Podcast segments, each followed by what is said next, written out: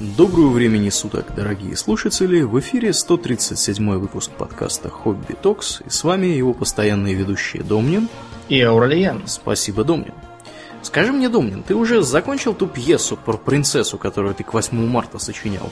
Да, уже почти готова. Принцесса похищена Огром, но ее спасают.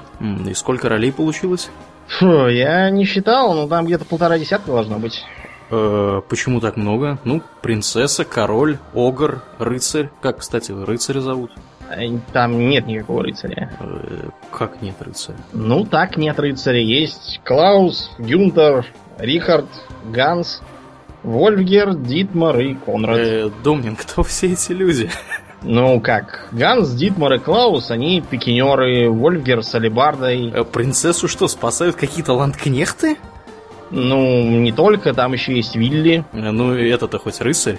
Нет, Вилли это Мерин. Он везет подводу с припасами и оружием. На обратном пути будет вести принцессу. Я, конечно, не эксперт, но, по-моему, принцесса на телегах не ездит дома. Ну, пешком километр по грязи прошлепает, сама запросится на телегу, я тебе уверяю. Ну ладно, хорошо. А как они ее спасать-то будут? Очень просто. Трое пикинеров с рогатинами и потолще, еще трое с алебардами. Строятся через одного, блокируют огра полукольцом рядом с каким-нибудь удобным местом, типа скалы там или стены его пещеры, чтобы он не мог перемещаться и не доставал их своей дубиной. Остальные разряжают ему в брюхо осадные арбалеты с зазубренными наконечниками. Их сразу несколько погрузят на телегу заранее заряженных. Они будут один за другим брать и стрелять. Вот как только Огр ослабеет от кровотечения и шока, а рано или поздно он ослабеет, в крайнем случае можно просто отступить и подождать денек рядом с пещерой, пока он там сам загнется внутри. А они его алебардами добьют, после чего хэппи-энд. Наемники с хохотом грабят сокровища Огра, извлекают из заточения принцессу, везут ее в замок, периодически хватая ее за задницу и отпуская сальные шутки. Ты знаешь, Домнин, мне кажется, король их за это не похвалит, когда они привезут его дочку. Ах, какой король? Принцессу везут в замок герцога Хельмфрида. Их сразу там повенчают через несколько лет, когда старый король издохнет. Герцог спокойно взойдет на трон. Да. Знаешь, Домнин, Сочини лучше к 8 марта какие-нибудь стишки про розы мимозы, потому что твоя брутальная пьеса у женской аудитории понимания точно не найдет. Ну вот я знал, подозревал, что слащавые сказки про рыцарей в сияющих латах испортили всю публику. Как будто эти сказочники что-то смыслят в ограх, драконах и колдунах. Да, кстати, кстати о колдунах, об ограх и о драконах. Да, давай попробуем объяснить аудитории, э, почему я именно так построил свою э, пьесу про Огра. Угу, как угу. правило, с вопросами драконоборчества и контроля популяции Огров занимается рыцарь, или, по крайней мере, его аналог, то есть конник с чем-нибудь. Вот, например, э, как обитатель Москвы, я регулярно вижу хрестоматийный герб с Георгием Победоносцем, который закалывает дракона. Угу. Что интересно, его еще конем, да, по-моему, при этом. Конем, да, да. При том, что, вообще-то говоря, в житии святого Георгия написано, что он смирил дракона божьим словом. А вовсе не набегал на него с конем и копьем. Но, видимо, такое на монетке и на гербе не, не изобразишь, понятно. Примерно такую же по содержанию э, эмблему используют очень многие города и даже государства целые использовали. Там, э, что интересно, есть целая теория, которая повествует о том, как изображают дракона на таких картинках. И что он, же за теория? А дело в том, что он э, в старые времена был большой больше, чем сам Георгий с конем. Угу. А в современности он как-то делает все мельче и мельче, и уже даже непонятно для чего Георгий садился на коня и ехал на него с копьем, а мог просто э, взять мухобойку да, и или, сказать ему лопату. Да. да, отсюда. Потому что дракон какой-то совершенно несерьезный рисуется, и говорили, что это якобы потому, что... Э, Заговор масонов. На... Ну нет, запрос скорее на агрессию и прочие воинственные черты падает. Это раньше всякие дуэлянты вызывали у всех умиление, потому что время было горячее и суровое, а сейчас попробуй подуэлируй и будешь потом долго сидеть. И никакой славы не снискаешь, только за агрессивного психа сочтут. Так вот, э, почему вообще рыцари рисуют, это понятно. Потому что все это рисовалось для рыцарских гербов, и кого там еще-то изображать. Тем не менее, тем не менее, целесообразность нападения на драконов на коне, причем еще рыцари часто изображаются с мечом, она довольно сомнительна. Угу. Вот давайте немножко смоделируем ситуацию, приближенную к реальности. Рыцарская охота. На кого рыцари охотились? По крайней мере, поначалу. Каких-нибудь, я не знаю, кабанов, медведей. Правильно, на кого-то, кого можно сожрать. Разумеется, интерес представляла и э, всякая пушная охота, то есть в первую очередь на лис. Угу. В Британии, например, после того, как всех истребили, одни лисы остались, они до сих пор ну как до сих пор? Сейчас уже запретили, говорят. А вот до недавних пор охотились и продолжали. А, охотились на медведя, охотились на кабана. А, вплоть до 17 века вроде как даже встречался тур, то есть дикий бык. Все это животные очень опасные. Опасен также олень, лось. Опять же, пока всех не убили. И поначалу на них ходили, в общем, с совершенно обыкновенным оружием. Это копье, это топор, это лук и это кинжал. Или нож. Типичная э, охота, скажем, того же медведя описана ну, много где. Можете открыть, к примеру, произведение Генрика Сенкевича «Крестоносцы». Там главный герой, рыцарь Сбышку, идет на медведя. Подстерегает его около пасеки. И он вооружен, во-первых, зазубренными вилами, а во-вторых, топором.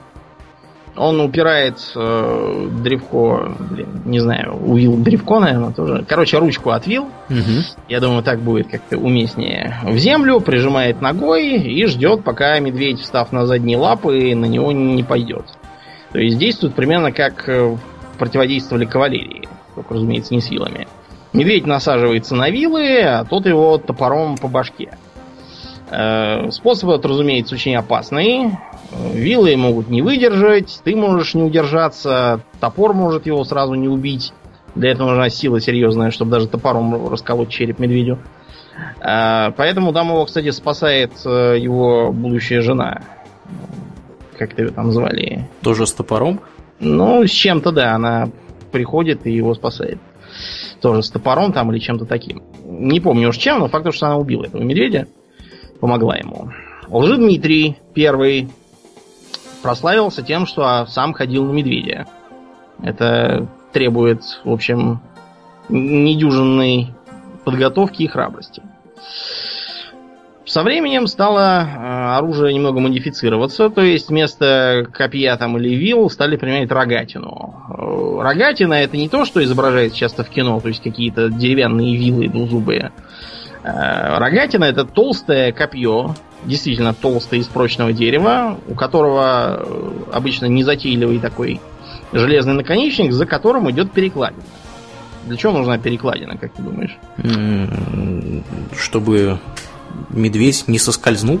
Ну да, чтобы медведь просто не про прошел, так сказать, ближе к тебе, э, насаживаясь на копье и не снес тебе голову лапой, чтобы он на нем застрял и так и сидел. Такая же рогатина, кстати, потом применялась часто и против кавалерии. Говорят, помогала. А, вместо топора стали брать всякие специализированные тесаки, клевцы. Э, находит как раз застреваемость клевца особо не мешает. Зверь-то уже убит. И арбалеты, разумеется. Э, очень тяжелые, неманевренные, медленно перезаряжаемые, и поэтому для войны негодные, а вот для охоты в самый раз. Где верный выстрел сделал в брюхо ставшему медведю, и все. Угу. Вот примерно так и ведется охота на крупных животных практически везде. Да, ну, Скажем... ну мы за исключением того, что мы опустили использование собак да, которые да. к оружию не относятся. Ну да, собаки вещь тоже важная. Э, медведи часто травят собаками, правда, для этого их нужно очень много. Скажем, в Африке живут племена, которые охотятся на слона. Так. И как Причем они африканский слон, ну, так и делают. Они берут такие э, интересные, как бы дротики с утяжелением на конце, скорее, я имею в виду на противоположном конце, похожие скорее, знаешь, на что? На гарпуны. И кидают mm-hmm. их с помощью копьеметалки. Но вот они, закидав э, его кучей этих самых гарпунов и бегая вокруг него, ждут, пока он ослабеет, упадет, тогда они его добьют. А, с копьями и дротиками охотились на медведя на севере, всякие чукчи эскимосы. А, на бизона, скажем, индейцы охотились даже с кремневым луком. Правда, для этого им приходилось применять специальную тактику. Они скакали рядом на коне, подъезжали ему во фланг и старались попасть сбоку в сердце между ребер. Потому что спереди по бизону и вообще по крупным животным стрелять бессмысленно. Э, если помнишь, мы у Джека Лондона читали про некоего индейца Кусоти, который выменял на э, упряжку хороших собак у бледнолицего револьвер с шестью патронами и пошел на медведя. Теперь все знают, что не годится идти на медведя с револьвером. Но откуда нам было знать это тогда и откуда мог знать это Кусоти?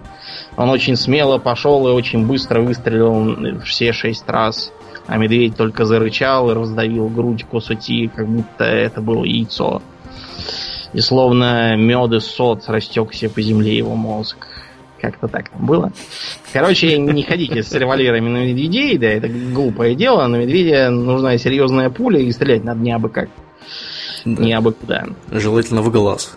Жела... Ну, в глаз вряд ли, желательно куда-нибудь в бок или в пузо ему. В глаз это надо еще попасть суметь. Скорее да, ну всего, попадете в череп. И это, в принципе, понятно, потому что животные, они в основном борются в положении морда к морде. Ну, Те да. же самые медведи и бизоны и так далее. Поэтому они прекрасно бронированы спереди своей шерстью, костями, всякими черепами мощными и так далее. Так что если представить какого-нибудь э, фэнтезийного там змея или что-нибудь в этом духе, то, скорее всего, против него тоже помогли бы рогатины и другое древковое оружие. Просто потому что, понимаете, блокировать удар той же медвежьей лапы бессмысленно, ни щитом, ни мечом. Он вас просто сметет. Э, носить доспехи, выходя на охоту на медведя, не поможет никакой доспех. Э, он вас просто сплющит, э, задушит, обхватив лапами, и все. Поможет маневренность, длинное оружие и что-нибудь мощное, стрелковое или метательное. При этом желательно еще и нападать большой толпой, потому что один на один шансы у вас будут невеликие. А вот, кстати, если перед нами, допустим, три медведя, это даст им преимущество? Что-то мне подсказывает, что нет. Да, дело в том, что если нас трое, то нас трое против медведя. А медведи друг с другом никак координироваться не будут, и каждый из них будет как бы один против нас троих. Скорее всего, два просто убегут, а третьего оставят. А, немножко ну, по-другому. Да, я бы не стал проверять это на практике, дорогие ну, друзья. Да, я, я, я да, говорю, что это все, все выполнено профессиональными каскадерами, поэтому не надо это испытывать. Впрочем, я сомневаюсь, что вы где-то найдете сразу трех медведей, они животные не стайные. И обычно так, так тесно не живут, разве что медведи с медведицами.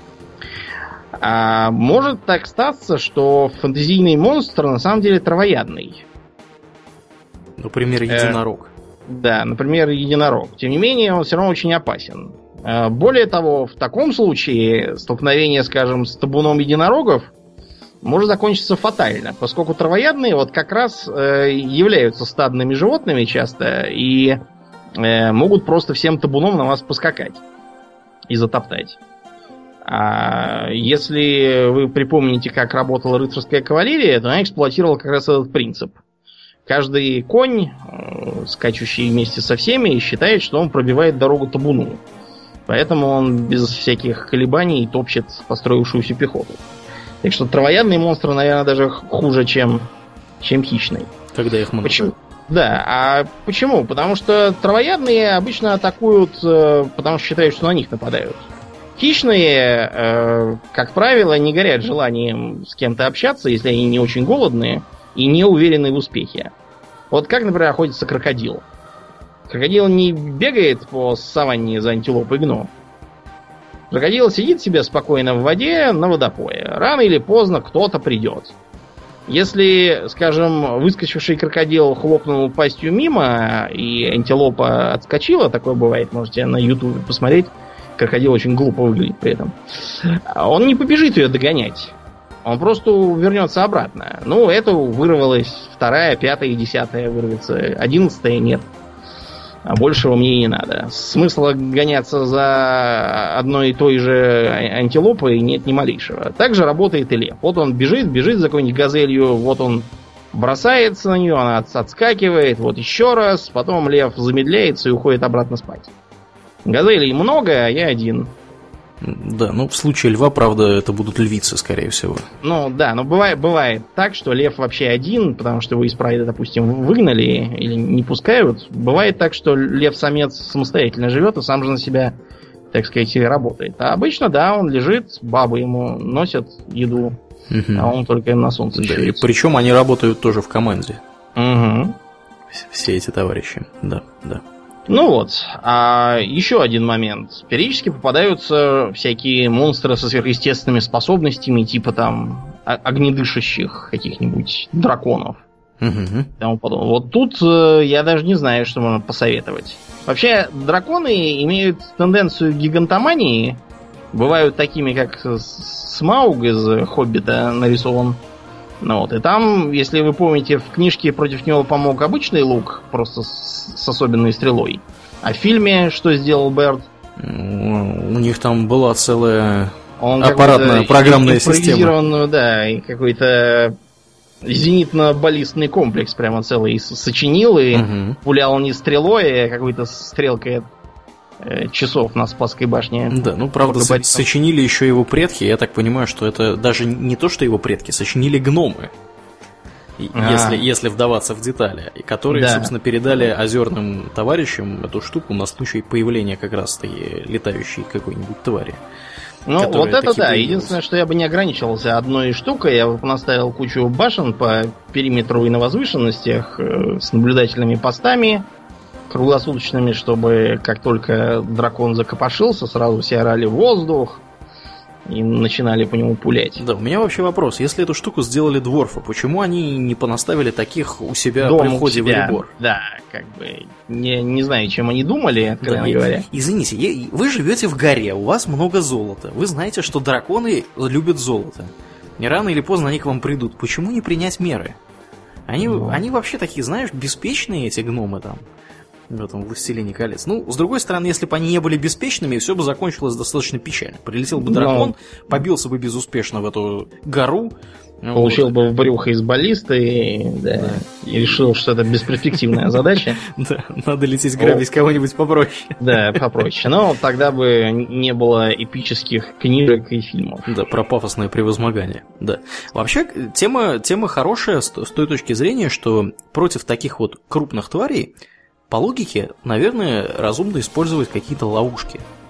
А да. не просто тупо ломиться всей ордой там и побивать их камнями и палками. Против и всяких подобное. медведей и слонов и, и же с ними регулярно используются до сих пор, использовались широко раньше всякие ямы с кольями, угу. просто ямы, которые, допустим, в которую провалился ногой мамонт какой-нибудь, и ему просто так не вылезти оттуда, по крайней мере, быстро. Э, всякие там, я не знаю, бревна с боков заостренные. Короче говоря, надо ее куда-то заманить. И, вероятно, с э, ограми и драконами тоже надо как-нибудь так поступать. Угу. Э, надо бы еще, кстати, отработать какой-нибудь э, метод тушения пламени, я не знаю, там из бранспойта его поливать или еще нибудь. С другой стороны, часто вот такая гигантомания у монстров, она совершенно ничем не обоснована. Помнишь, какие в «Властелине колец» были слонопотамы?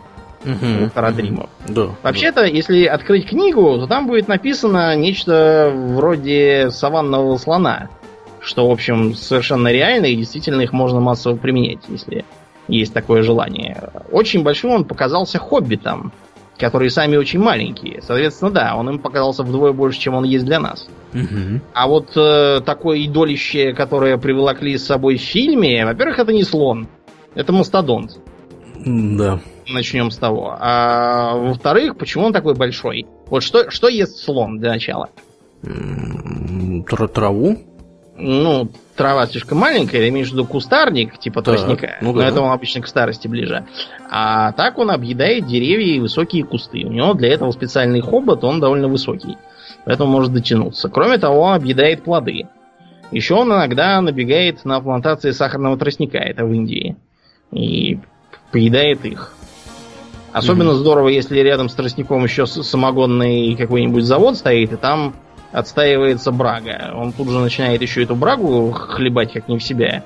Напивается пьяный и все крушит. Да-да-да. Поэтому Такая от же- стараются их огораживать. Такая же картина в северных странах бывает осенью с, и ранней, ранней зимой с лосями. Которые, Мгм. знаешь, находят яблочки, такие вот подгнившие, забродившие, наедается их и начинает бесчинствовать. Периодически случаются курьезные истории, когда э, тут помнится прошлой осенью какого-то мужика, который живет за городом, э, лось не пускал домой. Ага. Вот, ему пришлось вызывать полицию, чтобы, чтобы они помогли ему. Вот, в общем, курьезные случаются случаи с э, этими зверухами, которые подвыпили. Ну, тем не Ну. менее, тем не менее, действительно, я с тобой полностью согласен. э, Вырасти слону до размеров того, что было во «Властелине колец», ну, мне не представляется возможным. с пятиэтажный дом, и понимаешь, что, что он ест? Он же живет в какой-то пустыне, судя по всему. И для этого там должны расти баобабы с листьями размером, не знаю, с, э, со стол Мгм. обеденный. Мгм. Может, конечно, там такое есть. э, Это, видимо, проходит по э, принципу штанов Арагорна. Там Да. раз не сказано, что, что они и что их нету, значит, они могут и быть. Но это что-то Джексон перестарался. Он решил эпичности нагнать, и в результате по- получилось совершенно совершенно нереалистично. Неправдоподобно, да-да-да. А я, между прочим, Домнин на слоне катался даже как-то раз. Да. Да. В общем, это... Таиланде? В Таиланде, да, это было. В общем, слон, на самом деле, животное очень некрупное. Вот. Но это индийский, потому что слон африканский немножко побольше. Побольше и поагрессивнее, да, скажем прямо. Вот. И э, он довольно-таки проворен. Поэтому убежать от слона от какого-нибудь, ну, это задача Э, нетривиальная. чистая правда. Вы посмотрите на Ютубе, например, э, как э, львы убегают от слонов. Мгм. Слон Они- просто переходит на быстрый шаг, лев уже начинает от него скакать, и благодаря тому, что шаг у слона большой, Мгм. вот, лев еле-еле как бы на последнем на последней скорости от него убегает. Ну да, ну да. А Вот. Кроме того, периодически встречаются монстры, которые летают. Не обязательно драконы, это могут быть какие-нибудь виверны, Грифоны. да, какая-нибудь э, огромная летучая мышь или, скажем, гигантский орел. Мгм. Типа того, который «Властелин колец», только злобный. Э, вот с такими монстрами, наверное, бороться должно быть, наоборот, проще. Потому что если монстр летает, значит, у него легкие кости. И череп, соответственно, тоже тоньше. Мгм. Таким образом, э, с ним, наверное, можно бороться с помощью тех же самых арбалетов. Или, я не знаю, если на нас налетает грифон, можно попробовать построиться квадрат с алебардами и поднять их вверх. Сверху-то упасть он на нас не сможет камнем, а если он снизится и попробует напасть как обычный лев, вы тут уже его встретите в штыки, так сказать. Мгм. И, все. Причем замочить его будет наверняка проще, чем нормального льва, читай полые кости и опять такой же череп. Ну, в принципе, неудивительно, что в реальности такие летающие твари не встречаются. Потому Ну, что бороться с ними на самом деле довольно-таки несложно. Да, да. Хотя, между прочим, большие птицы все равно очень опасны даже в нашем мире. К примеру, эм, казуар, который живет в э, океании. На казуара могли поохотиться, например, в третьем э, Far Cry. И там птица, да, малоприятная. э, Потому что, если не изменяет память, э, казуар, во-первых, может клювом пробить череп, а во-вторых, у него очень опасные когти на ногах. М. И он как-то умеет, э, подпрыгивая, и прямо двумя когтями может распороть брюхо. Очень здорово. Э, Шуток он не понимает, поэтому если видите казуара в дикой природе, что вряд ли их мало осталось, не подходите. Если э, вам хочется посмотреть на что-нибудь более близкое и менее экзотическое, вот под Москвой, и не только под Москвой, множество страусиных ферм. Можете пойти и посмотреть на страуса, а также на то, что они сидят за проволочным забором, и везде написано страусов не кормить. Потому что вполне может и пальцы ненароком отклевать. С другой стороны, если страуса нормально приручить, его можно использовать как ездовое животное. Да ладно. Я не шучу, реально, да. Крупного, крупный страус несет человека среднего вида довольно легко. Разумеется, скакать на нем по прериям не выйдет, но так э, перемещаться вполне можно. Только зачем? Да, слушай, я ты ты я пошел в интернет сейчас. Ре- реально есть картинки, где люди ездят на, на страусах? Ездят, да. Ездят на страусах. Я, признаться, думал, что это придумали э, в World of Warcraft. Нет, есть такое реально, да.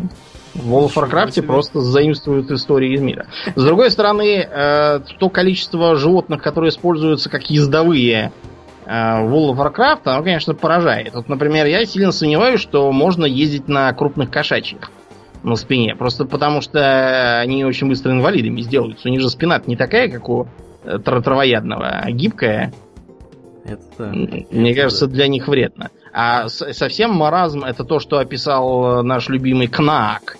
У него там почему-то этих найтсейберов э, запрягают в телеге.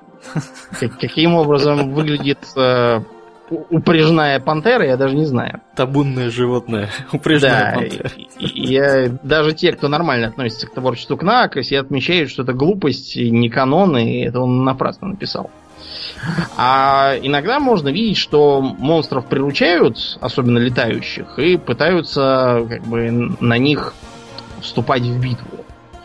Причем, э, как правило, это либо э, попытки перенести на воздушный бой э, реалии рыцарских турниров, например, в Dragonlance на добрых драконах летают с такими специальными противодраконьими копьями, собственно, Dragonlance, и побивают ими злых цветных драконов.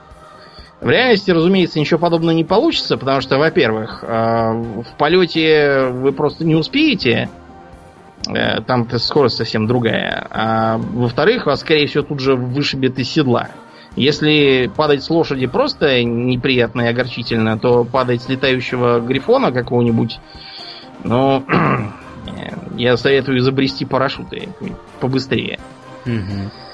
Э, скорее всего, такого зверя логичнее было бы использовать как э, своеобразный штурмовик. При этом не надо спускаться на бреющем полете и пытаться там рубить саблей бегающих по земле. Они вас просто на копья приземлитесь брюхом. И все. Вместо этого лучше загрузить сумки какими-нибудь гранатами, или если гранат нету в этом сеттинге, берем флешетты. Знаешь, что такое флешет? Что это? Это такая стрелка. Э, сейчас обычно флешетами называют стреловидную картечь для дробовиков и некоторых подствольных гранатометов.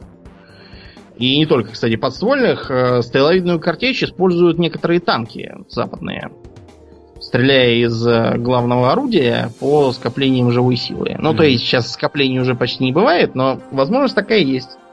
Есть и план, ну, как были планы, оказались идиотскими, конечно, попытки вооружить всех чем-то типа скорострельного ручного гранатомета, а для ближнего боя вместо гранат используют такую кассету, которая будет стрелять э, веером стреловидной картечи. Так вот, э, все это пошло от первоначального вооружения аэропланов времен Первой мировой. Когда брались такие размером с карандаш, э, тяжелые металлические стрелки – и вот эти вот стрелки выкидывали с э, летящего аэроплана, они разгонялись в полете и косили пробегающую внизу пехоту. Пока они изобрели нормальное э, бомбовое вооружение и не стандартизировали, как это там, не стандартизировали, а не синхронизировали пулеметы, то есть чтобы можно было стрелять прямо через винт. Э, это было одним из главных и наиболее эффективных вооружений аэроплана. Вот такие же примерно можно, наверное, применять и с грифона. Это если нет чего-нибудь типа вот этих молотов, пуляющих молнии, какие были во втором Варкрафте. Угу. Да, а мы сегодня договорились о чем-нибудь э, приземленном и реалистичном говорить вместо этого. Более или менее. Да. А вот что делать с человекоподобными монстрами? Я имею в виду огров и великанов, которые обладают определенным интеллектом и, вероятно, речью и культурой. Угу. Тут, с одной стороны, есть плюс. У них э, вертикальное положение тела, то есть брюхо открыто. И оно уязвимое. Именно, кстати, поэтому огры обычно стараются наедаться э, до того, что пузо становится как барабан. Видимо, в целях э, оборонительных. Да, да. В принципе, жир там именно поэтому и откладывается у всех. Э, минус с другой стороны. Во-первых, они могут использовать оружие. Наверное, для великана или огра наилучшим оружием будет такая дубина, окованная металлом. То, что называется ослоп по-русски. Который он, с одной стороны, сможет достать противника так, чтобы э, подбежать, тыкать его мечами и копьями было нельзя. Поможет только длинная пика. С другой, это недорого и не жалко, если он ее сломает или потеряет, что при низком уровне интеллекта дело наверняка обычное. Ее можно быстро заменить. Ну и сила удара будет такая, что все разлетятся как кегли, и даже, наверное, рыцарского коня можно наловчиться и сбивать. А, поэтому, если бы у меня, скажем, э, была должность какого-нибудь командира в армии темного властелина, и мне предложили создать подразделение или придумать тактику для использования великанов, то я бы их прежде всего э, учил сбивать э, подскакивающего рыцарского коня. Потому что с достаточно длинным рыцарским лансом и массой лошади такой всадник мог бы подскочить и пробить брюхо великану насквозь. Да, причем серьезную угрозу представлял бы для великана уже хотя бы за счет массы лошади и самого да. себя с копьем. Да. Поэтому я бы придумал какой-нибудь тренажер, чтобы, допустим, а, я не знаю, выпускать на них бегущую свинью, чтобы они э, тренировались, да, ее на бегу сшибать дубиной в бок куда-нибудь. Или как-нибудь так. Главное, чтобы потом объяснить, что рыцари будут не на свиньях, а на лошадях. А то они разинут рты от удивления, и все учение пойдет прахом. Свинья-то бронированная. Да, странно как. Угу.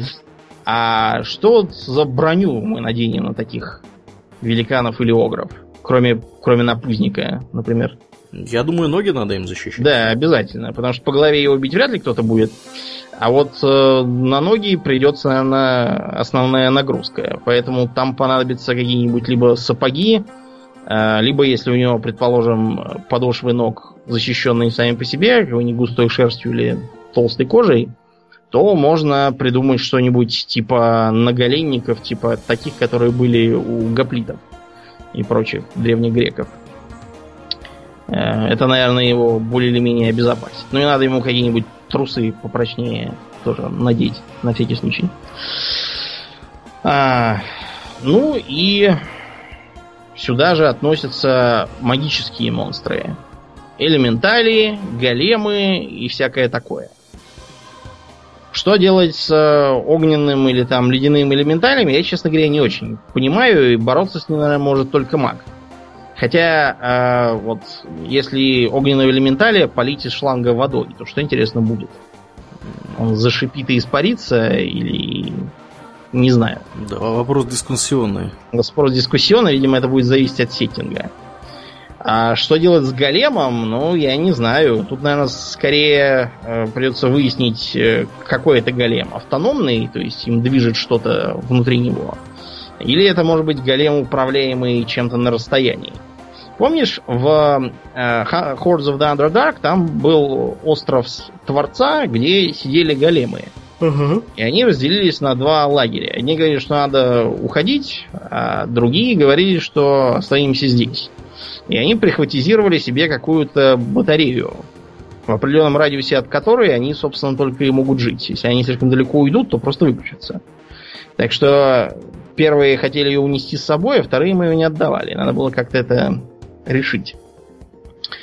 Если э, то же самое верно для нашего противника, то, наверное, надо попробовать либо выманить за пределы действия, либо как-нибудь заранее уничтожить этот самый источник энергии. Э, все остальное на него, наверное, будет действовать слабо и даже магия. Потому что обычно големы рисуются как э, малоуязвимые, либо совсем отражающие магию, либо поражающиеся ей только в малой, э, в малой степени. Mm-hmm. Так было, например, в Героях Меча и Магии. Третье, где каменный голем получал три четверти повреждений от магии, железный только половину. Золотой, по-моему, только четверть, а алмазный вообще только 5%, то есть почти иммунен был к ней. В пятых героях големы только усилились. А, мы с вами подходим к второй половине нашего э, сегодняшнего повествования. Да, повествования. Давайте поговорим про всяких волшебных противников. Угу. Только не про конструкты, а про самих магов. Вообще, вот э, в фэнтези магия, как правило, попадается боевая, причем довольно утилитарная. Угу. При этом она очень явно заменяет многие вещи технологические, которых у магов нету, но которые заметны нам. Ну или которые хотелось бы иметь нам. Например, всякие хрустальные шары заменяют видеосвязь и телевидение. я не знаю, там... Левитация. Fireball, да, левитация заменяет э, самолет и вообще транспорт. Угу. Э, какие-нибудь там служебные големы заменяют прислугу или роботов, Ну да. или какие-нибудь конвейерные механизмы. Но, тем не менее, сеттинги все-таки бывают разные. Я считаю, что для определения места магии в конкретном мире главным являются два вопроса. Первый вопрос, насколько магия могущественна? Э, В него входят, например, такие темы, как э, есть ли антимагия или другие способы как-то с магией надежно бороться. Э, Является ли маг малоуязвимым к обычному оружию и так далее. Вопрос номер два. Как магии можно научиться? То есть, можно ли родиться или родиться нужно, а никаких других способов им стать нету? Э, Если ты уже родился, допустим, волшебником, тебе надо учиться, или ты уже сразу все умеешь, тебе нужно просто привыкнуть. Ну, давайте на примерах разберем. Вот у нас есть, э, скажем, всеми любимая серия про Гарри Поттера. Мгм. Как там все это обстоит? Ну, там Как надо, там надо э, родиться волшебником. Да, надо им родиться. Причем, э, судя по всему, рождаются волшебники в основном у других волшебников. То есть Ну, не всегда. Не всегда, да. Бывает, что волшебников родится наоборот, совершенно не волшебный потомок. Для них придумали какое-то обидное слово сквиб. Да, и обратное тоже верно. У совершенно неволшебных родителей может родиться волшебный волшебник. Да. Как, например, волшебный Гермиона. реб- И да, да. А, причем э- это важно для повествования. Там на этом строилась, по-моему, вся идеология пожирателей смерти, которые доказывали, что э, магов якобы становится меньше, и они якобы становятся слабее, чем когда-то были во времена там Мерлина. И это все от того, что допускаются смешанные браки. И этого делать никак нельзя, а волшебников, которые родились у неволшебных родителей, надо срочно в газовую камеру отправлять. Подробно это, кстати, разбирается у господина Ютковского в его замечательном фанфике про методы рационального мышления. Рекомендуем всем. Мгм. С другой стороны, если ты родился волшебником, это еще ничего не значит. Тебе надо учиться. Причем учиться довольно долго, причем нескольким формальным предметам. Э, Тебя будут учить, как там химичить, как применять разные школы магии, как владеть палочкой, как совершать всякие вспомогательные мероприятия типа телепортации и пользования магическими механизмами, скажем так. Я не знаю, можно ли считать телепортационную сеть каминов механизмом или нельзя. Я скорее для, так сказать, для упрощения. Да уж. А вот вопрос о могуществе магии. Насколько маг в целом могуществен? Да Смотря где. Каждый маг по-разному, я так понимаю. В целом, я бы сказал, что военное значение у магии довольно невеликое. По крайней мере, по человеческим меркам. Поскольку все, что они имеют, это, эм, скажем так, магическое оружие, которое довольно медленное, я говорю о палочках, и ровно одно смертельное заклинание, и то, которое строго запрещено законом. Все остальное идет по э, шкале нелетального воздействия и обезоруживания там всякого и тому подобного. Есть, впрочем, довольно серьезный медицинский потенциал. Ты помнишь, что там лечат самые неприятные травмы и болезни, причем довольно быстро. Мгм. Скажем, Руки выращивают. Да, да, Кости, руки, точнее. ноги, Да.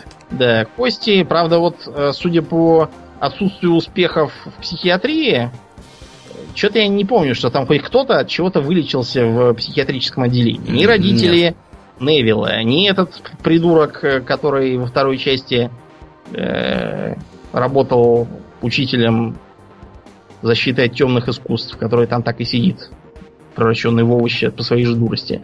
Что-то они не уделяли внимания этой стороне жизни.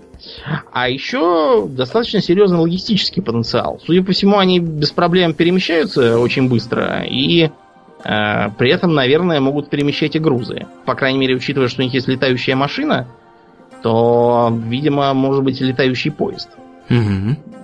Как бы в том же в том же формате, только побольше и погрузоподъемнее. Корабль у них там, помнишь, из озера А, да, приплывал. да, да, да, действительно, действительно. Так что тут перспективы широкие открываются для переброски войск, например.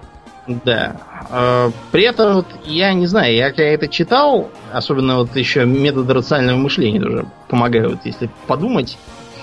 Эм, Вот Гарри, он же как бы вырос среди маглов, и Гермиона тоже. На их месте я, как только стало бы ясно, что власти слабеют, и э, не за горами диктатура Волан-де-Мортовская, я бы занимался не ерундой, как они, а проводил бы хищение оружия и боеприпасов с их-то способностями типа невидимости, внушения и тому подобное, это не проблема. Вот. Сколотил бы не шайку идиотов, э, названную отрядом Дамблдора, да, которая сама же вас издаст, и учить их чему-то, чего ты сам не умеешь, по сути. И только несколько раз видел, это очень случайно там, сбоку. А, учил бы их, не знаю, курсу молодого бойца. После чего распределил по сетицентрическому принципу. Сетицентрический принцип означает что? Что все разделяются на ячейки, там по 5-10 человек, и взаимодействуют горизонтально.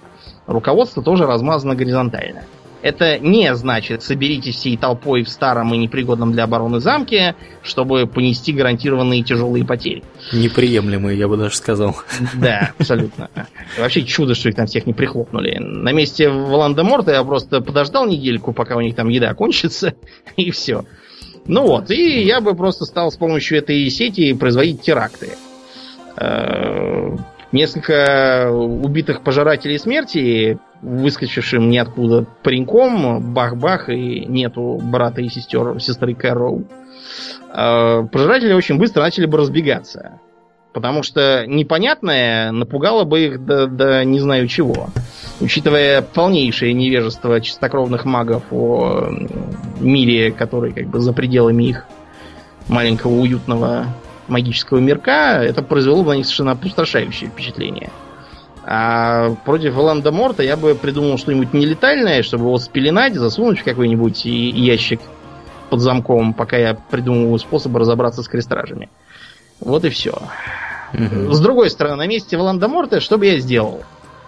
Э, начал бы просто полить факелом э, всю эту их секретность. Начал бы нападать в открытую на людей, причем так, чтобы министерство не успевало или не могло э, эти истории заминать.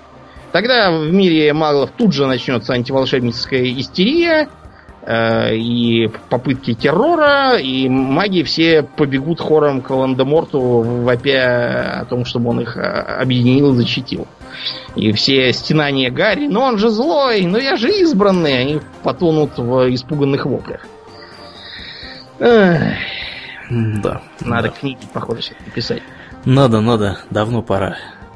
Ну ладно, это как бы все-таки не очень серьезный сеттинг. Давай поговорим про другие. Вот у нас есть драконы и подземелья. Что там за магия? Магия там, по-моему, нескольких школ каких-то даже. Разных. Я бы сказал, что там есть несколько направлений. Э, Во-первых, есть магия врожденная. Это магия сорсереров, колдунов там или как их переводят. Вот с переводами разных названий для э, магов полная беда. Чем сорсерер отличается от визарда? Одно колдун, другое волшебник. Хорошо, а- а как мы перейдем Ворлока? Вот, например, тот же Чародей. Дамблдор, он как бы какой-то там High Warlock в оригинале. М, Официальный титул у него. Как это перевести, непонятно. Обычно warlock ом называют не очень хорошего мага и переводят как чернокнижник там какой-нибудь или колдун. Да. Как в Варкрафте, например. Но вообще это все синонимы. Примерно одного и того же. Да, вообще это все синонимы, примерно действительно одного и того же. А, потом есть, да, так вот, есть врожденные. Как правило, это означает наличие в родословной какого-нибудь дракона или реже другого волшебного существа. А, поэтому, кстати, есть престижный класс а, наследник красного дракона. Те, у кого есть врожденная способность колдовать заклинания, могут его взять и начать превращаться в нечто типа полудракона, что, видимо, должно указывать, что у где-то там был прадедушка дракон. Mm-hmm. Да, есть такое. Можно, например, Hordes of the Underdark использовать. Помнишь, там был такой Кобальт Дикин, Бард? Uh-huh, uh-huh. Поскольку он Бард, у него как раз есть драконья кровь, и он ее может по желанию развивать и превратиться в Кобальда дракона, как его в конце. Можно изучать магию, причем, я так понял, нет никаких э, требований. То есть, если ты не совсем дурак, то ты можешь просто пойти и учиться магии. Тогда ты станешь волшебником, wizardом, у которого, если вы играли в те же самые Neverwinter Nights, магия это такое, такая наука. Заклинания он должен готовить заранее и заряжать их. С утра, видимо, встает и заряжает. Сколько зарядил и каких, такими будешь пользоваться в течение дня. Колдовать абы что он не может, в отличие от. Но зато он, э, в принципе, абсолютно любое заклинание может выучить и использовать. Без ограничений. А вот у тех, кто так сказать, используют магию как врожденный талант, у них репертуар более ограниченный. Есть, наконец, магия божественная, та, которая, скажем, у священников, которую дает некое божество своим верным слугам. Ну или не слугам, а по другим причинам. Есть, например, такой класс, как э, избранник богов, который не совсем священник, а нечто вроде вот этого. Такой, как бы, полпред некоего бога. При этом механически, я так понимаю, они совершенно не отличаются. То есть, что а, одни помахали руками и сказали заклинание, что другие один фиг. Это обыгрывалось, между прочим, в книжках про Ведьмака. Если вы помните, в последнем желании там был э, эпизод, когда э, жреца спрашивают, вы можете там что-то сколдовать? Он говорит, сколдовать? Я не, не какой-нибудь богомерзкий колдун. Я творю чудеса данными мне свыше силами. Он говорит, вы можете или нет? Могу. Да.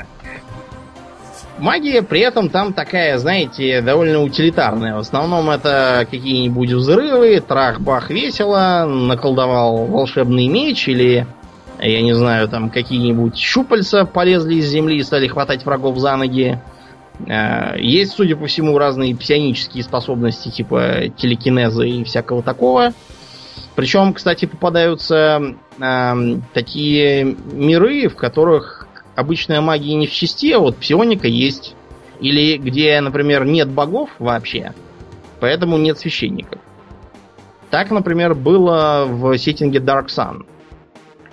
Э, довольно странный сеттинг, его уже давно закрыли, но он запомнился многим, в том числе по нескольким игровизациям на компе. Вот. Э, там как раз псионика в мире Spelljammer тоже псионика, движущая сила. Mm-hmm. В самом буквальном смысле там на ней работают корабли, mm-hmm. летающие через эфир. Ну, на самом деле корабли, я так понимаю, не только там работают, но псионики. Да, много где. Потом есть, например, такой мир, как Эберрон. Э, там полнейшая техномагия, и, например, ездит паровоз, а в топке у него сидит огненный элементаль. Как, как это работает технически, я не очень представляю, но как это работает. Прикольно. Да, э, есть вот такое. Наконец, э, есть разница. Вот что такое мана, Аурлиен? Мана это некая магическая сущность, которая используется для, собственно, кастования заклинаний нечто вроде ресурса там или энергии. Да.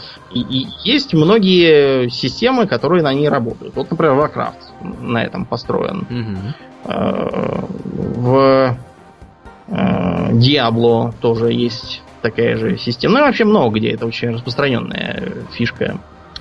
Э, мана, я так понимаю, это кельтское словцо, которое у них означало то ли какую-то энергию, связанную с потусторонним миром, то ли что-то что используют сиды, то есть эльфы там уж не, непонятно. Я читал кучу трактовок, и все они кажутся какими-то нелепыми. Видимо, мы так никогда и не узнаем.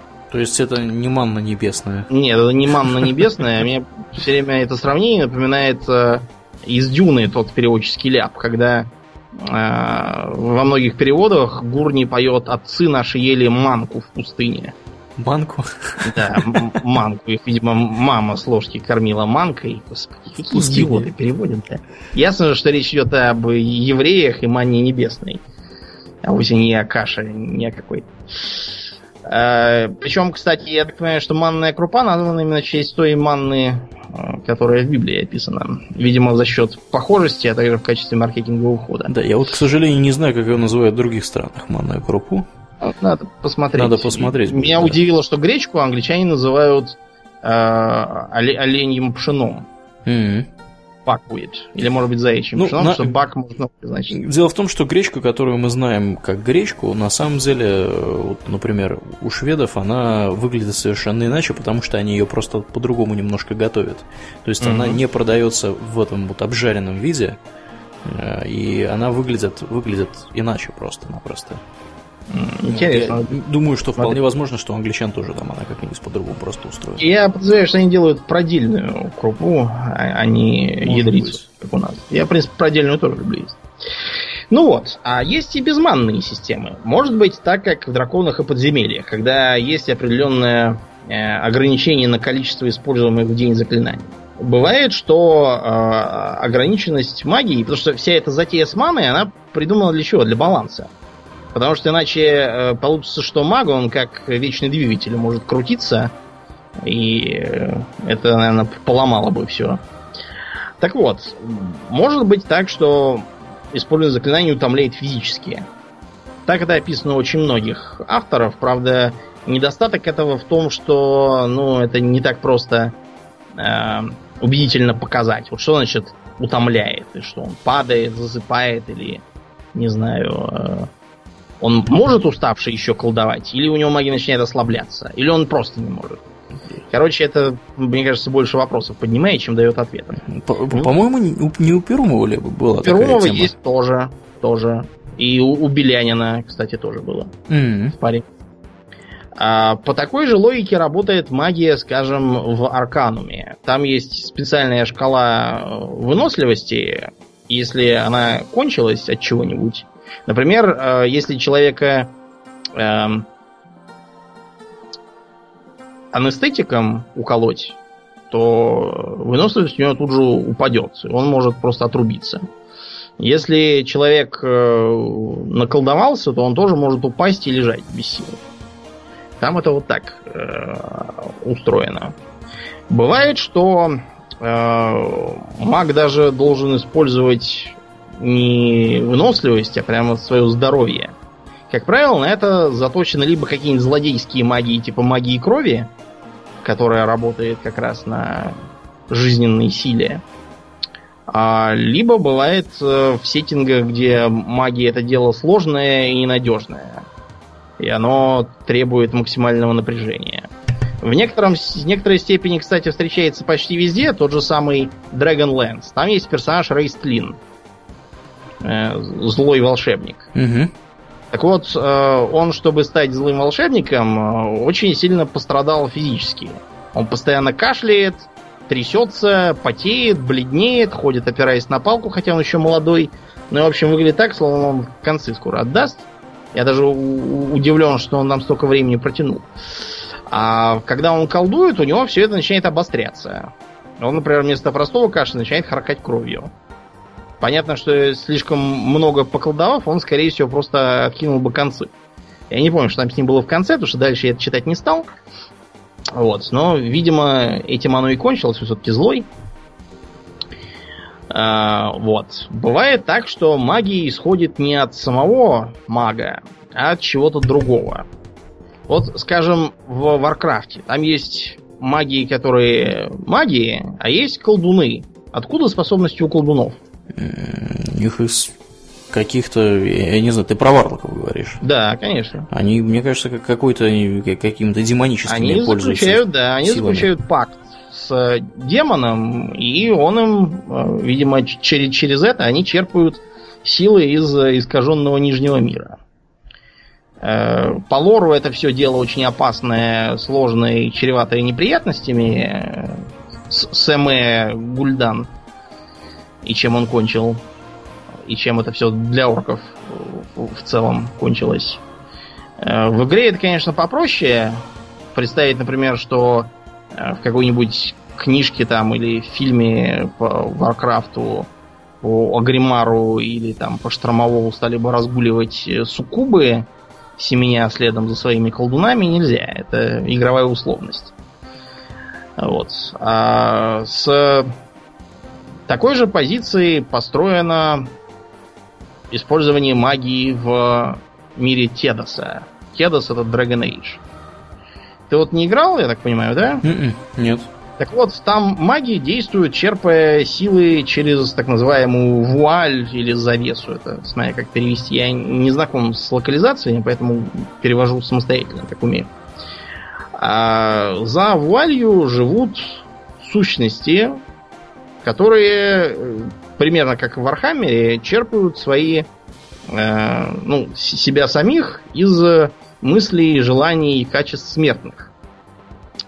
Только если в Вархаммере там одни неприятности от этого хаос, так называемый, то в Тедасе за вуалью может быть что-нибудь хорошее. Например, э, в одном из аддонов можно пообщаться со справедливостью.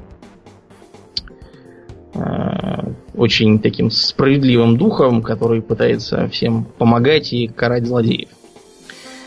Э, бывают там и демоны. Демоны построены, в принципе, как э, по смертным грехам. Самые слабые это гнев. Дальше идут всякие лень. И самое сильное это гордыня, что интересно. Э, эти сущности могут попытаться захватить контроль над магом, и не только над магом в некоторых случаях.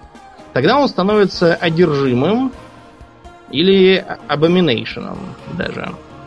То есть превращается это, в так... Это? Ну, как правило, означает, что он превращается в жуткое чудище, похожее на демона, которому он одержим. Вот, и начинает э, делать всякие гадости по своей специальности. К примеру, в... По-моему, в первой части можно посмотреть на множество таких одержимых демоном лени, от которых потом э, ты сам впадаешь в транс и должен бегать по лабиринтам своего кошмара. Э, бывает и там и так, что демоны пролезают через разные дыры в вуале, и, как правило, они связаны либо с э, использованием магии, опять же, безответственным, либо с какими-нибудь естественными причинами. И таким образом там объясняется существование нежити. Это просто пролезают всякие низшие демоны из-за вуали, захватывают контроль над трупами, Получается нежить. А, в некоторых случаях они могут, э, как бы так сказать, эм, пролезть в наш мир, потому что они сами по себе не могут в нем перемещаться, и нужен хозяин. Там, например, встречается такой рыцарь-храмовник, который одержим демоном желания. И ему э, она дает иллюзию, что они муж и жена живут в домике озера, у них много детей. Короче говоря, что у него есть все, чего он лишен из-за своей службы. У него же обед безбрачия и все такое, а он хочет как раз тихого семейного счастья. И Демонесса пытается тебя убедить, что на самом деле она ничего плохого не делает, у них честный обмен. Он ей дает якорь, чтобы существовать в этом мире, а она ему приятный мир. Я решил, что это э, все-таки неправильно, и убил его. Чтобы избавиться от подобного. Ну и тут мы подходим к чему? Э, к тому, как магов будут воспринимать не маги. Вот, а, Аурелиан, представь, что рядом с нами живут товарищи, которые умеют кидать фаерболы, призывать демонов, э, не знаю, изгонять нежить и оживлять големов.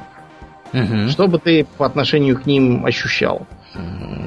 Я бы захотел от них избавиться. Я тебе так скажу.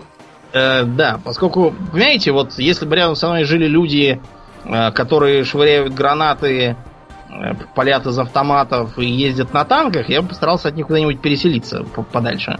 Угу. Просто потому, что вряд ли они это будут делать для собственного развлечения, и вряд ли они из кондачка решат творить добро со всем этим арсеналом. Направо Скорее всего, они, да, они постараются всем сесть на шею вместо этого. Поэтому, Аурелиан, мы с тобой, скорее всего, ничего бы к таким товарищам не чувствовали, поскольку они бы уже давно нами командовали. Угу. точно так же, как в жизни всякие цари-короли, они вышли из кого? Из военной аристократии, из дружинников и военных вождей. Поначалу должность вождя у какого-нибудь германского племени заключалась не в администрации, не в, адми... в администраторской должности, а скорее в работе полевого командира, который вводит племя в набеги с целью прибарахлиться.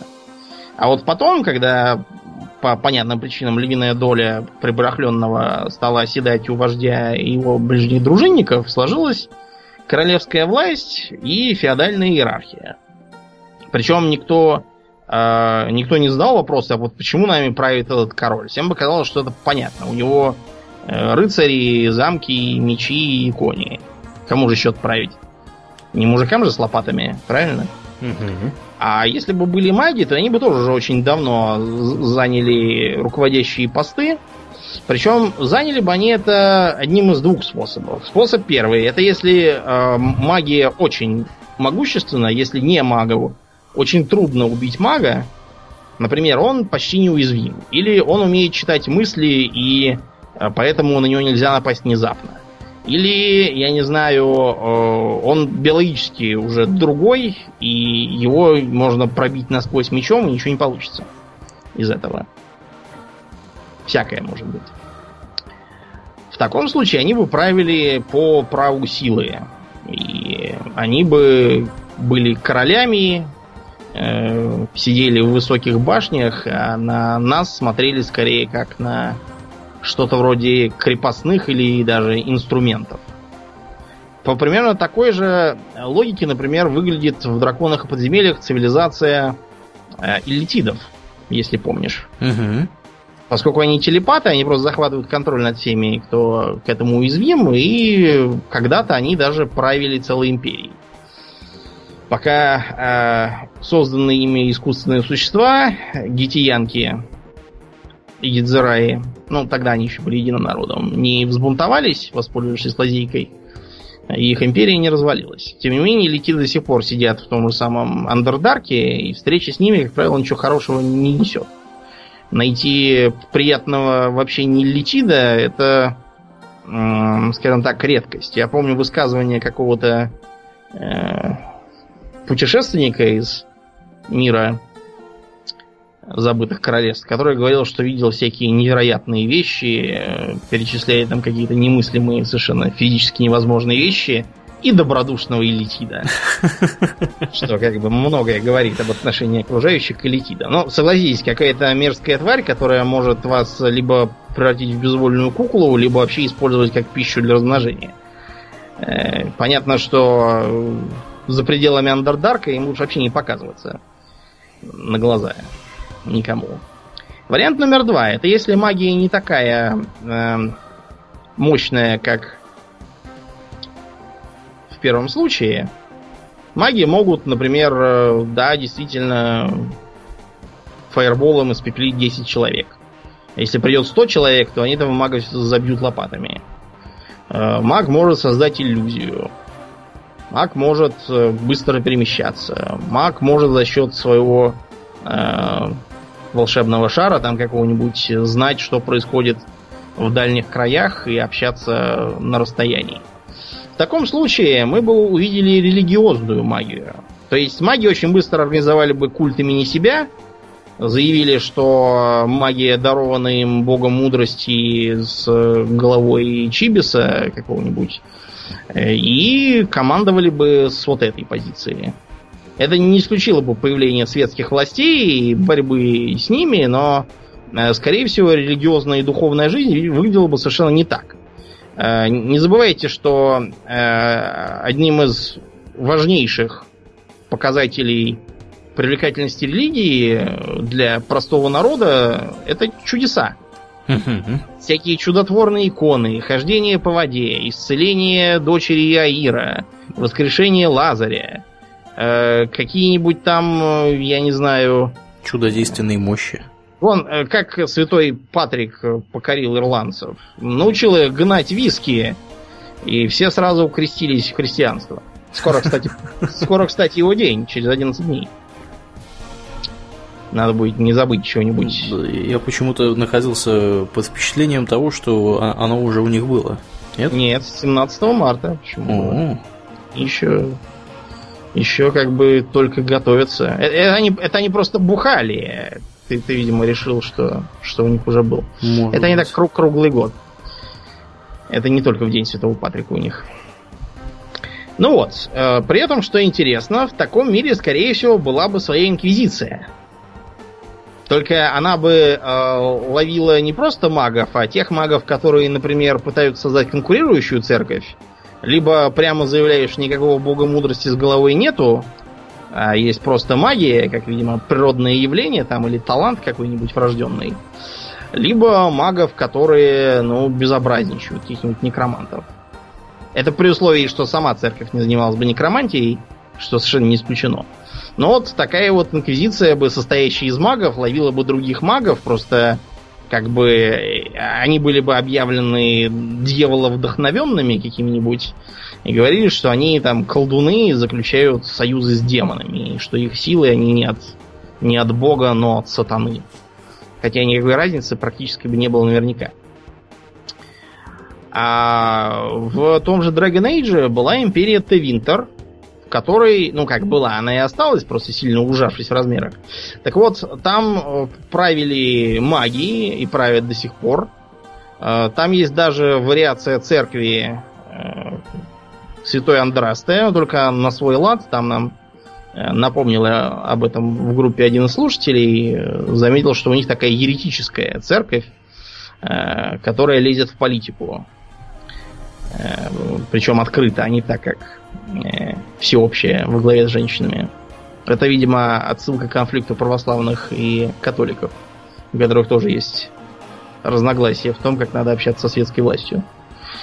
А в остальном Тедосе маги сидят на положении, скажем так, э, почетных заключенных. Для них устроены так называемые круги, Э, в которых они живут на таких э, монастырско-тюремных условиях. Наружу их стараются не пускать, кроме как по каким-нибудь особо важным делам с высочайшего разрешения. Э, там над ними жесткий контроль. Например, вступительный, ну как не вступительный, скорее выпускной экзамен из обучения. Молодой волшебник должен войти за вуаль и там победить демона после чего вернуться. А, если это ему не удастся, и демон его там одолеет, то он станет одержимым, после чего его немедленно убьют специально стоящие на готове храмовники.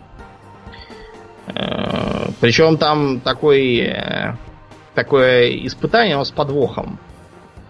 А, ты когда там появляешься, тебе говорят, что надо, надо победить демона гнева, такой злобный, похож на огненного элементаля.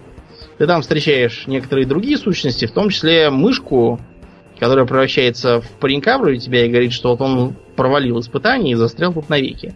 Он тебе помогает одолеть этого демона. После чего, когда ты уже собираешься уходить, он говорит, а, как бы услуга за услугу. Ты мне не можешь иногда позволить глядеть на мир твоими глазами, а то я тут со скуки как бы с ума схожу. Ну и мне повезло, что я сразу просек, о чем идет речь, и сказал ему, что, похоже, демон тут не один. Ну и оказалось, конечно, что это никакой не пропащий студент, а демон гордыни, э, надевший оболочку моего предшественника. С ним, к счастью, биться не надо, он насмешливо тебя хвалит и исчезает, из-за чего можно выйти из транса.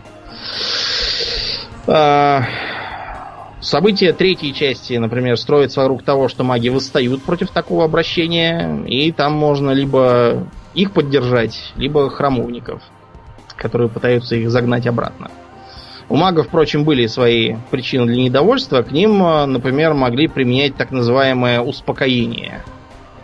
Успокоение применялось к сочтенным слишком опасными или слабо контролирующими свой дар магам, и она их э, превращает в лишенных как магии, так и эмоций созданий. То есть они такие, как роботы, ходят, говорят с ровным нейтральным тоном, ничего не чувствуют, глядят э, куда-то вдаль и улыбаются лучезарной улыбкой. их, конечно, можно было счесть совсем овощами, но они, в принципе, способны к взаимодействию и э, чего они, правда, не могут, так это чего-то ощущать. Видимо, они даже книг не читают художественных. Не испытывают необходимости. И э, можно вспомнить Вархаммер. Вот как в Вархаммере фэнтезийном с магией. Не сказать, чтобы особо. У них есть псайкеры. А, фэнтезийном, извините. Фэнтезийном. Да, фэнтезийном, фэнтезийном. Да. А, а как фэнтезийном? Я не в ну, курсе. Ну, смотри, там двояко. С одной стороны, магии, например, тех же людей обучили э, высшие эльфы. У них там школы, причем школы делятся по стихиям. Есть, например, известные маги огня, которые по... Я так понимаю, что они то ли рождаются с этим даром, и они уже рыжие, либо, может быть, они когда учатся становятся рыжими, фиг знает.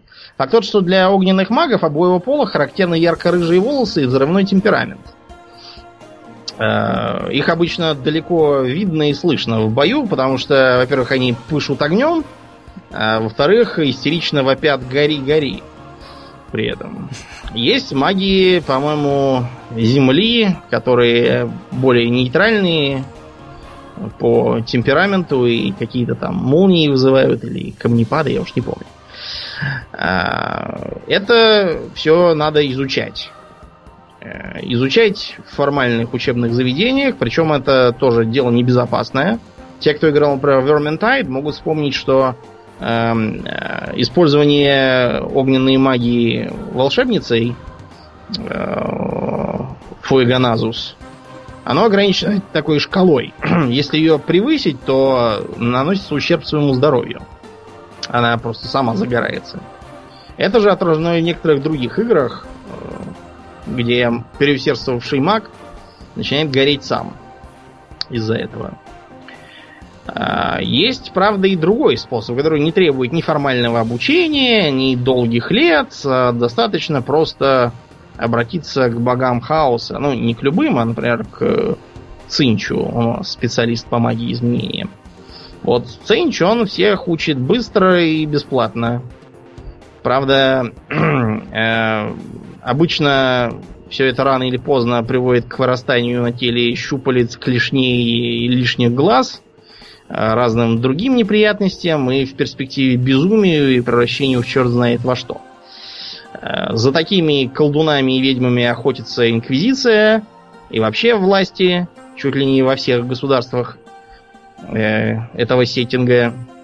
Они колдуют с помощью ветров хаоса. Зависит от их силы и направления. Это тоже отражено в нескольких играх. Например, в Mark of Chaos там можно поглядеть на шкалу этих самых ветров. Вот, и, э, видимо, в грядущем Warhammer Total War тоже такая будет, потому что там можно применять заклинания как бы стратегического уровня. И в ходе битвы тоже там всякие фаерболы кастовать. Э, есть там, правда, и такая странная вещь, как ва. Э, считается, что шаманы гоблинов могут попасть в некое, некий зеленый потусторонний мир, где общаться с духами и вроде как другими шаманами, в том числе умершими. Правда, что там реально и как это работает, э, не понимают, похоже, даже сами гоблины. Все это работает, видимо, на их вере в то, что это работает. Вот и все. Больше ничего. Таким образом, э, если бы маги действительно были, они бы либо доминировали над окружающими, либо выполняли такую придавленную служебную роль, как в том же самом Dragon Age. Кроме того, не исключен вариант, когда эм, маги были бы ну, практически истреблены и, и жили в подполье. По примерно такой же схеме, видимо, только явно не говорится. Устроено все в Гарри Поттере, потому что там, если ты вспомнишь, действует статут о секретности. Угу. И маги прячутся от обычных людей из опасений, что их не поймут. Совершенно. Не простят. Да, и не простят, и всех, скорее всего, просто истребят. Или упрячут куда-нибудь там в лаборатории и будут ставить опыты угу. по овладению. Но если представить магов на какой-нибудь служебной позиции, то совершенно очевидно, что, скажем, на поле боя метание фаерболов вряд ли было бы их э, непосредственной задачей. Гораздо полезнее было бы что? Во-первых, они умеют вести разведку с помощью, во-первых, ясновидения, во-вторых, каких-нибудь там волшебных фамильяров своих. У них вечно какие-нибудь летучие мыши или вороны, вот пусть летают. У того же Сарумана, например, помнишь, были какие-то каркающие твари, которые за него летали и высматривали всякие. Да, да. Шпионили. Потом они могут управлять погодой. Скажем, если против вас действует э, войско с сильными лучниками, то почему бы не устроить дождь и туман? У них намокнут э, просто стрелы и тетивы, и стрельбы не получится. То же самое работает и для огнестрельного оружия. И наоборот, если, скажем, э, с мушкетерами пришли именно мы, то почему не, не наколдовать ясный сухой денек, где как раз все хорошо видно, порох быстро вспыхивает. А почему бы не использовать э, магов коллективно? От одного фаербола, скорее всего, толку будет не очень много, по крайней мере, в смысле э, сочетания цены и полезности. Мага-то готовить, наверное, дольше, чем какого-нибудь арбалетчика. И потерять его, соответственно, жальче. А толку от него не сильно, не сильно больше получится. Если можно магов объединить, чтобы вместо обычного огненного шара с неба упал какой-нибудь метеорит и раздавил пол вражеской армии. Почему бы не сделать так? Наконец, э, вопросы телепортации. Э, маги могут служить курьерами. Маги могут э, помогать, допустим, шпионам скрытно проникать на территорию противника. В конце концов, маги сами могут быть шпионами. Если они умеют становиться невидимками, телепортироваться, превращаться в какую-нибудь табуретку на время или, допустим, применять какие-нибудь бесшумные чары, типа э, сферы тишины, в которой ничего не слышно. Uh-huh. Почему uh-huh. бы и не делать вот так? Э, вместо этого почему-то обязательно надо обредить мага в мантию, дать ему посох и заставить пулять молниями. С тем же самым вполне могли бы справиться несколько лучников. Э, кроме того, вот у нас есть магия иллюзий. Раз уж я заговорил про невидимость, Э, магия иллюзии могла бы попробовать, например, э, отвлечь противника ложной атакой. Или у покойника Роберта Асприна там был такой момент, когда генерала вражеской армии э, внешне превратили в демона. Хотя реально он не изменился и сам ничего не заметил. Его армия тут же его самого и убила. При этом. Э, даже во втором Варкрафте, помнишь, там был такой трюк. Маги могли делать альянсовские юнитов невидимыми. Угу, любых. Угу. Например, транспортные корабли. И получалось, что куча солдат появляется на берегу из ниоткуда. Многие тогда этому очень удивлялись. И даже первое время считали это за баг. Или недокументированную телепортацию. Хотя никакой телепортации нет, есть обычная иллюзия. Ну и, наконец, лечение. Э, учитывая, что в фантазийных сеттингах медицина наверняка средневековая, то есть очень плохая и даже вредная, э, ну, все помнят, я как-то раз рассказывал, например, что э, методики, применявшиеся тогдашними врачами, были не то, что бесполезные или недостаточно полезные, а просто убийственные. Кровопускание, например. Э, сделал, допустим, мечущемуся в лихорадке больному кровопускание, он вроде как притих и заснул. Но он-то притих не от того, что ему лучше стало, он ослабел и потерял сознание. Если его так долго лечить, то очень легко можно и насмерть его за, за кровопускать. А волшебники со своими исцелениями могли бы все это безобразие исправить. Потом такой момент, как, э, скажем, некромантия. Кто обязательно э, говорит, что некромант обязательно должен быть злодеем, поднимающим зомби, чтобы всех захватить? Э, некромант может, э, например, заниматься чем-нибудь более интересным, скажем, э, расследовать убийство, призвав ненадолго дух убиенного, чтобы он дал показания. Или работать в архивах, вызывая каких-нибудь духи ученых прошлого, чтобы с ними проконсультироваться по конкретному вопросу. Короче, применение, опять же, тьма, но никто этого ничего не описывает. Все обязательно э, надевают на голову э, козлиный череп, черную мантию и бегут распространять чуму. Угу. Как будто других занятий придумать не могли. Эх. Ну и, наконец, такая сфера, как техномагия. Если маг, например, может владеть телекинезом, нельзя ли создать какой-нибудь артефакт, который будет работать по принципу двигателя. Пусть не вечного, пусть его надо будет периодически заменять или подзаряжать, но э, таким образом можно наладить, например, э, мельницу без ветра или воды, что позволит э, создать промышленность несколько раньше. Э, опять же, магия может помочь, э, ну, поскольку они видят всякое невидимое, может помочь э, в э, тонкой по тогдашним понятиям работе, чтобы стандартизировать, например, детали пушек, и не приходилось каждую из них создавать отдельно. Короче говоря, применение, опять же, тьма, но используется это, дай боже, чтобы в одном из десяти сеттингов. В некоторых э, технологии вообще никак с магией не стыкуются. Можно вспомнить тот же самый Арканум. Э, там, скажем, на каком-нибудь заводе магия работала плохо. С другой стороны, э, ружья хуже стреляли в древнем храме каком-нибудь. Но это уж такой сеттинг. И последнее, о чем мы сегодня поговорим, это способы противодействия магии, то есть, э, вообще говоря, антимагия.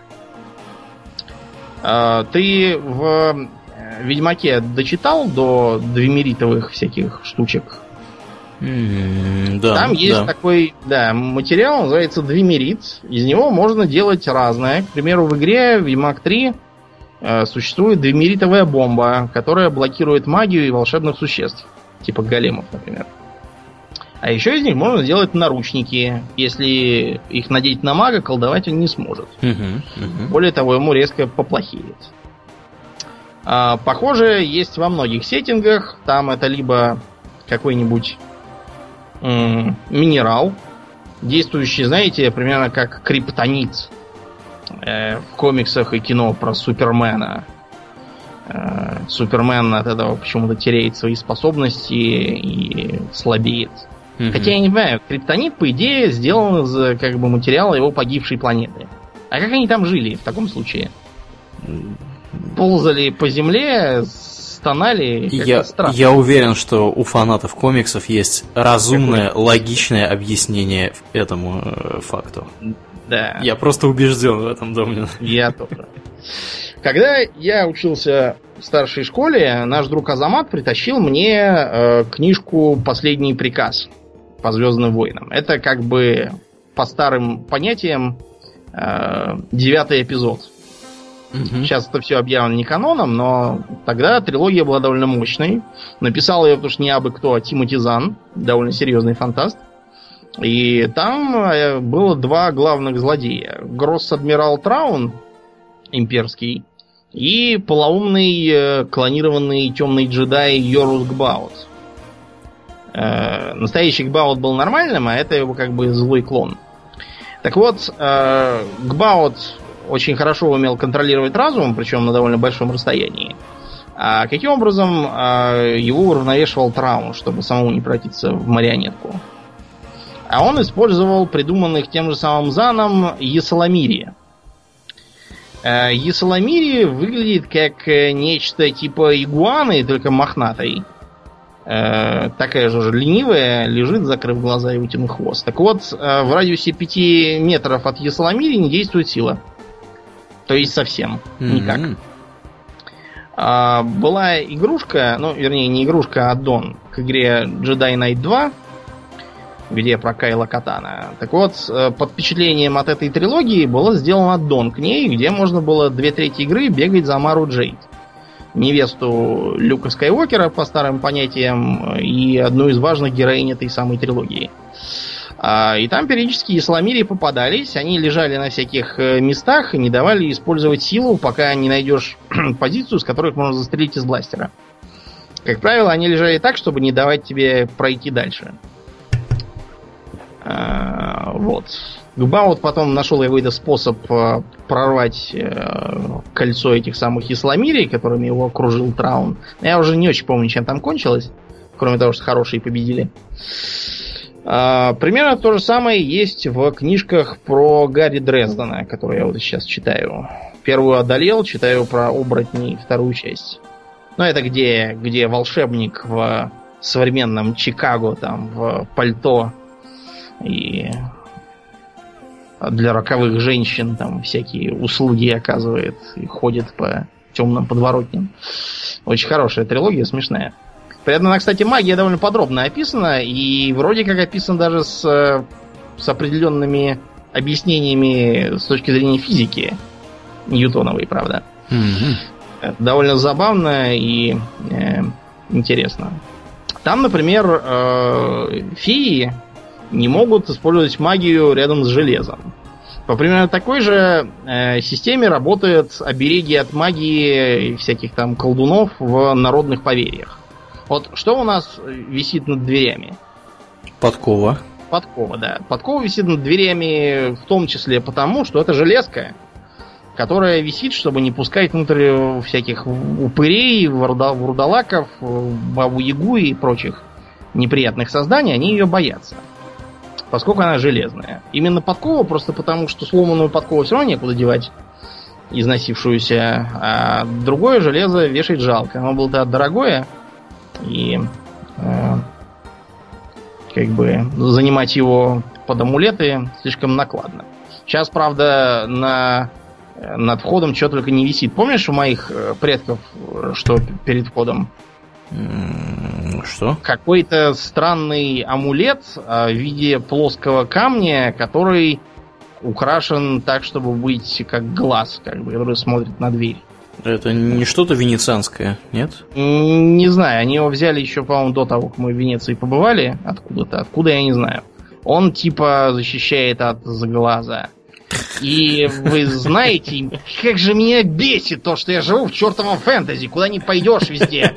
А, ведь Мамуриан, приворот, отворот, заворот, кишок, блин, за ваши деньги. Битва экстрасенсов. Да, битва экстрасенсов. Какая-то матушка Татьяна, тетушка Мариана, потомственные маги. При этом, кстати, в соцсетях почитать, они друг про друга пишут.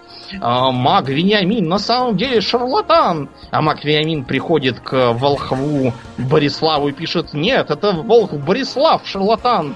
У него колдунство не работает, а у меня работает. Сбегаются табунами последователей того и другого, начинают друг друга проклинать, отлучать от рода, налагать порчи какие-то и прочее. Э, толпы народу в эту чепуху верят, и я обнаружил, что даже есть э, какой-то кабельный канал, представьте, кабельный, то есть за него еще деньги надо какие-то платить, который называется «Молодильное» или нет. Канал, канал как бы не так называется, там была передача «Молодильное яблоко», вещает на Россию и Казахстан. Так. Там сидели какие-то две клуши, и какой-то еще паренек э, по имени Алмаз Казашонок. Потом его выгнали и заменили на какого-то невнятного дядьку. И они им звонили какие-то бабки и тетки, все это за деньги, разумеется, там.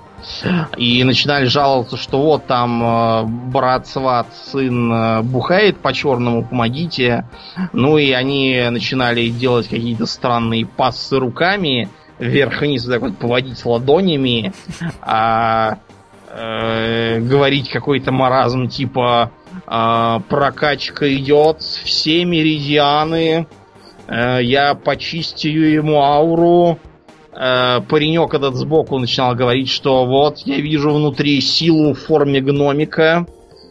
И вот, вы знаете, я, я не знаю, хоть инквизицию какую-то вводи, чтобы все, все это разогнать, потому что кругом одни идиоты. Они еще со своей магией всем голову морочат. Да. Да. Короче, да, вы знаете, я думаю, ну, к черту эту магию, хорошо, что ее нет. Тут с шарлатанами не знаешь, что делать. Да, и чисто для разрядки. Вы понимаете, как это все работает? Вот, к примеру, как работает э, любимый трюк матушек Татьян верну мужа от соперницы. Ну как же? Как они возвращают? Значит, э, следите за руками. Э, э, где-то годам к 40 многих людей начинает одолевать кризис среднего возраста. Потому что, понимаете, вот пока ты молодой, думаешь, вот когда я разбогатею, вот когда я куплю квартиру в три этажа, вот когда я буду путешествовать. А потом смотришь, уже как бы 40 лет, ничего у тебя нет, ты Э, какой-то паршивый вице-президент банка мог бы уже быть президентом к этому времени. Э, и как бы уже ни космонавтом не станешь, ни на красавице не женишься. А, кстати, Жена-то, кстати, что-то постарела, провоняла кухней, э, ходит с бегудями в драном халате. А я-то вроде как еще, еще... Ого-го. Как бы, да, ого-го, мужик-то крепкий еще, и вообще, э, вообще, да. Вот, кстати, э, вот эта вот прекрасная дама, которая пришла ко мне на работу тоже, э, новая коллега, она же, смотрите, моя жена, например, э, не любит убираться, а у этой я побывал э, в кабинете, у нее все чисто, и дома у нее наверняка тоже стерильная чистота. Потом она периодически приносит пирожки своего приготовления такие вкусные, а моя, кроме макарон, ничего готовить не умеет, и те постоянно у нее пригорают. Э, короче, я, я все понял. Э, это была ошибка. Я наконец-то встретил ту самую единственную. Гражданин идет домой, заявляет жене, что она змея и изломала ему жизнь. После чего переезжает жить к этой самой новой, которая потирает лапы от радости. Э, как правило, как бы ее цель не скромный дворник, а какой-нибудь гражданин посерьезнее. У дворников кризис среднего возраста обычно заключается в бухании, как не в себя, и посаженной печени. Привороты и отвороты на них почему-то не действуют никакие. Ну вот, гражданин переезжает. Э, дальше оказывается, что, предположим, хоть она убирает и готовит хорошо, но у новой, во-первых, Э, не знаю, новая, например, терпеть не может дачу. И когда ей предлагают ехать туда и ловить колорадского жука, пучит глаза и говорит никогда. Она зато любит э, животных. У нее дома две кошки, э, три собаки, и все в шерсти, они постоянно гавкают, мяукают, и как бы ночью еще по тебе ходят, когда ты спишь. Ну и вылезают разные другие проблемы. А, оказывается, что все это вблизи выглядит вовсе не так здорово. А жена-то как-то даже приятнее стала выглядеть. И через месяцок гражданин приходит с чемоданом обратно. К тому же оказывается, что еще этот развод такой геморрой, это еще надо делить имущество. И что-то уже эта затея начинает казаться не очень хорошей. А как же, Домнин, где же магия-то в этом рассказе в твоем? А магия в рассказе, потому что жена, пока все это происходило, бегала по матушкам Татьянам, выкладывала огромные бабки, э, чтобы те водили лапами над фотографией мужа и э, говорили «скоро вернется». Вот вижу уже, вижу, вернется он к тебе. Когда он реально возвращается по совершенно прозаическим причинам, на статистику посмотрите, кризис среднего возраста разводом заканчивается не так уж часто. Э, обычно все приползают обратно э, под конец, на, на, набрыкавшись, потому что никто ничего ломать на самом деле не хочет. Все хотят просто краски жизни вернуть после того, как, как они это почувствуют и поймут, что возраст уже не тот, чтобы скакать по любовным приключениям, все уходят, приходят обратно в привычную среду, и к привычным пригорелым макаронам. А жена рада, что привороты помогли. То, что приворот тут ни при чем. Сработало, думаю. Да, сработало. это, да, это понятно, что сработало. Если кто-то э, прочел заклинание, а потом э, взошло солнце, то солнце зашло после того, как прошло заклинание. Конечно. именно из-за него. Это такой вот есть логический провал у многих в голове. Ну ладно, достаточно на сегодня. Магов мы приплющили. На сегодня все. Да, будем закругляться. Я напоминаю, что в эфире был 137 выпуск подкаста Хобби Токс, а с вами были его постоянные ведущие Домнин и Аурлиен. Спасибо, Домнин. Всего хорошего, друзья. Пока.